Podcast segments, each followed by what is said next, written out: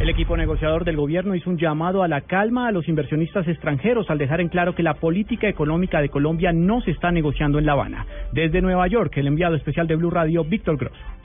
Buenas tardes. Durante un evento llamado Colombia Inside Out en Nueva York, donde empresarios y gobiernos invitaron a Wall Street a invertir en el país y ante los temores que suscita el actual proceso de paz con la guerrilla de las FARC, el negociador Frank Pearl fue enfático al asegurar que nunca se negociará un cambio a la estructura actual de la economía colombiana con esta guerrilla. En La Habana no se está negociando y nunca se negociará nada que tenga que ver con el sistema polo económico, la inversión extranjera, los tratados de libre comercio, nada es decir, aquí lo que hemos hecho en el proceso de paz es mirar cuál es la creación de unas condiciones para que sin conflicto esas regiones del país y todo el país progrese y se modernice. Frank Pearl dijo que este acuerdo con las FARC busca llevar inversión social a regiones del país con necesidades y que de llegarse a firmar la paz habría grandes oportunidades de negocio para los inversionistas extranjeros. Y eso generará claras, mejores condiciones para hacer negocios y para prosperar. Estas declaraciones fueron entregadas por este negociador a Blue Radio desde el Colombia Inside Out. En Nueva York, Víctor Grosso, Blue Radio.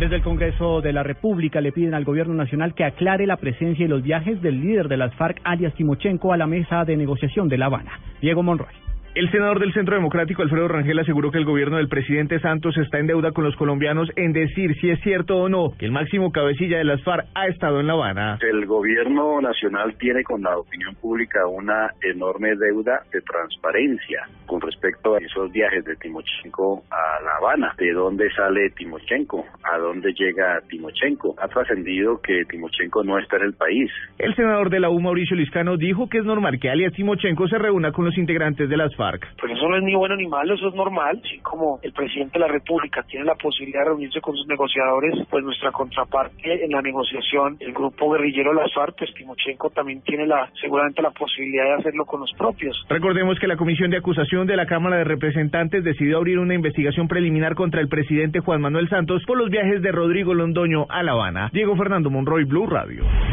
El Departamento de Estado de los Estados Unidos dijo que respeta la decisión del gobierno colombiano de suspender las fumigaciones con glifosato. La noticia en Washington con Daniel Pacheco. La reacción del Departamento de Estado es la primera oficial en Estados Unidos luego del anuncio del presidente Santos de que tiene la intención de suspender el programa de fumigación aérea. Según Mary Harf, la portavoz eh, del Departamento de Estado, Estados Unidos respeta la decisión del gobierno colombiano. As we've always said, we'll respect whatever conclusion Colombia reaches. Uh, we've developed a number of approaches as part of a comprehensive effort uh, to confront narco trafficking, and if aerial eradication isn't possible for some reason, uh, we'll continue our efforts to use other tools uh, by working with our Colombian uh, allies on it. Harf dijo que Estados Unidos apoyaría el uso de otras herramientas eh, entre Estados Unidos y Colombia para continuar luchando contra el narcotráfico con sus socios colombianos. En Washington, Daniel Pacheco, Blue Radio. La Fiscalía General dejó al descubierto la manera en que la banda criminal encabezada por, por alias Otoniel está usando templos cristianos para lavar dinero. Paola Santofimio.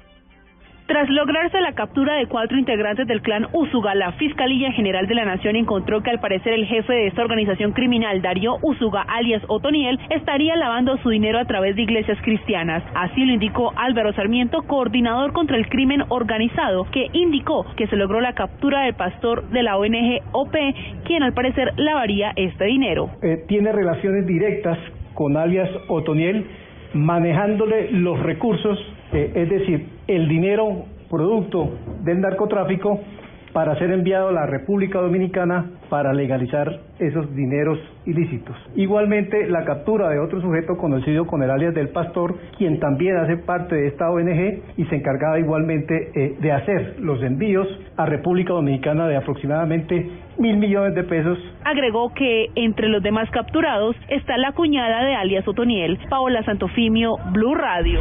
En información internacional, el exvigilante George Zimmerman, vinculado a la muerte de un joven negro en el año 2013, resultó herido en su rostro por un disparo en el estado de Florida. Miguel Garzón. George Zimmerman, el hombre que en el año 2003 fue exonerado por el asesinato de un adolescente afroamericano que en ese entonces desató protestas y generó un debate sobre la discriminación racial similar a lo registrado recientemente, resultó involucrado hoy en un tiroteo en el estado de Florida. El Departamento de Policía de Lake Mary informó vía Twitter que sus agentes respondieron a un tiroteo en el que estuvo involucrado este ex líder de una guardia vecinal. Más adelante se conoció que Zimmerman fue herido levemente de un disparo en el rostro, aunque aún se desconocen más detalles. La justicia estadounidense exoneró a Zimmerman tras matar a tiros a Trayvon Martin, un adolescente afroamericano desarmado. El Departamento de Justicia luego anunció que no presentaría un caso de derechos civiles. Desde ese momento Zimmerman ha tenido varios roces con la ley. Miguel Garzón, Blue Radio. Y ahora en Blue Radio, la información de Bogotá y la región. Desde el Consejo de Bogotá denuncian la malversación de cerca de 130 mil millones de pesos dispuestos para proyectos de semaforización en la capital del país. María Juliana Silva. La concejal de Bogotá, Sandra Jaramillo, está pidiendo a los entes de control investigar la destinación de los recursos de semaforización en Bogotá ante una serie de presuntas irregularidades en la contratación por parte de la Secretaría de Movilidad. La concejal asegura que son más de 130 mil millones de pesos los que se habrían perdido. Se han recaudado 318 mil millones de pesos del bolsillo de los bogotanos que se pagan vía contribución especial y solamente 183 mil millones de pesos se han gastado en mantenimiento de semáforos. En los otros 136 mil millones se desviaron en otros objetos. Esa plata se perdió. La concejal también denuncia que desde 2008 hasta la fecha no hay avances en la ciudad en el tema de semaforización. María Juliana Silva, Blue Radio. El partido Cambio Radical abrió la puerta para apoyar eventualmente la candidatura de Carlos Vicente de Rú al, a la alcaldía de Bogotá. Simón Salazar. El director de Cambio Radical, Carlos Fernando Galán, quien hace parte del denominado equipo por Bogotá, se refirió a la candidatura de Carlos Vicente Ru por la Alianza Verde. Dijo que es un candidato por el cual siente afinidad y que espera que puedan formar una coalición con él junto con Enrique Peñalosa. Yo tengo afinidades con él en el sentido de que denunciamos junto el cartel de la contratación hace cerca de seis años en Bogotá. Creo que es una persona seria, responsable, honesta, transparente. Sería muy importante que él también participe en este mecanismo y si y tiene más posibilidades de ganar la alcaldía, estamos dispuestos a acompañarlo. Recordemos que el equipo por Bogotá busca escoger un candidato único por la capital que haga fuerza para que la izquierda no siga al frente del Palacio Líbano. Insisten además en que Rafael Pardo pueda ser parte de la coalición. Simón Salazar, Blue Radio. Ampliación de estas y otras informaciones en blueradio.com. Continúen con Blog Deportivo.